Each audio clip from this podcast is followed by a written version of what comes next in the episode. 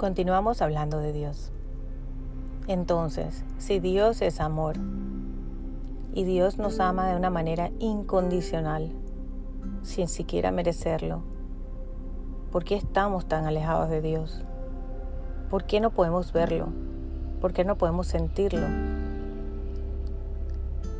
Y eso es la naturaleza humana, la ceguera espiritual. Estamos ciegos espiritualmente con un velo entre más atados a la tierra estemos, a lo material, a los pecados capitales, más lejos podemos estar de Dios, dependerá de nosotros. Y es una gracia divina, así es que hay que pedirla, hay que pedir la gracia de sentir y estar cada vez más unidos a Dios. Esta ceguera es tan grande que nuestro Señor Jesucristo, nuestro Cristo Rey, lo sabe y por ello Él nos perdona cada segundo porque sabe que somos una naturaleza caída. Caída significa que estamos propensos al pecado.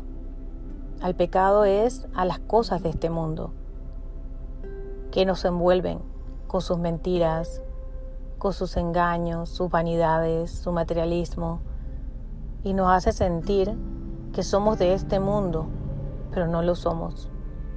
Como Jesucristo dijo, yo no pertenezco a este mundo, mi reino no es de este mundo. Hermanos, nosotros tampoco somos de este mundo. Ya Jesús ganó, nos redimió a todos. Somos hijos del Altísimo, somos espíritu y alma pura, atados en un cuerpo material para vivir una experiencia en esta tierra y poder purificarnos y encontrar a Dios, a la luz en las tinieblas. Entonces pidamos la gracia de quitarnos la ceguera espiritual, de que Dios toque nuestro corazón y lo inunde de su amor. Yo he llegado a entender que la diferencia es que simplemente el ser humano es muy complicado. Somos tanta materia material, vale la redundancia, tan terrenales, que nuestra mente nuestra soberbia buscan un Dios complicado, en algo físicamente, cuánticamente complicado. Pero es todo lo contrario. Es tan sencillo. Vive en nuestro corazón, está dentro de nosotros, no está allá afuera. Está con nosotros desde que nacimos. Búscalo en tu interior, en tu silencio, en tu oración, ya sea guiada por una oración escrita o hablada pero siempre del corazón. Y ahí está Dios. Nosotros nos complicamos mucho pensando en cosas matemáticas y física complicadas. Y Dios no es eso. Justamente lo vemos en la sagrada y santa y divina Eucaristía, en el Santísimo Sacramento del altar. Es un simple pedazo de pan. Y Jesús lo dijo. Yo soy el pan bajado del cielo. Ese pan es bajado del cielo. Es Jesús en cuerpo, alma, sangre y divinidad.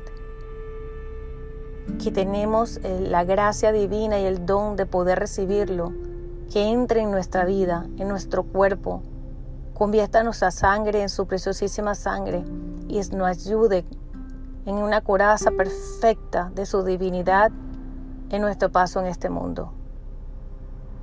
Yo los invito a que asistan a misa diaria, a que reciban a Jesús y se van a dar cuenta que la vida es mucho más fácil, porque Él obra en nosotros.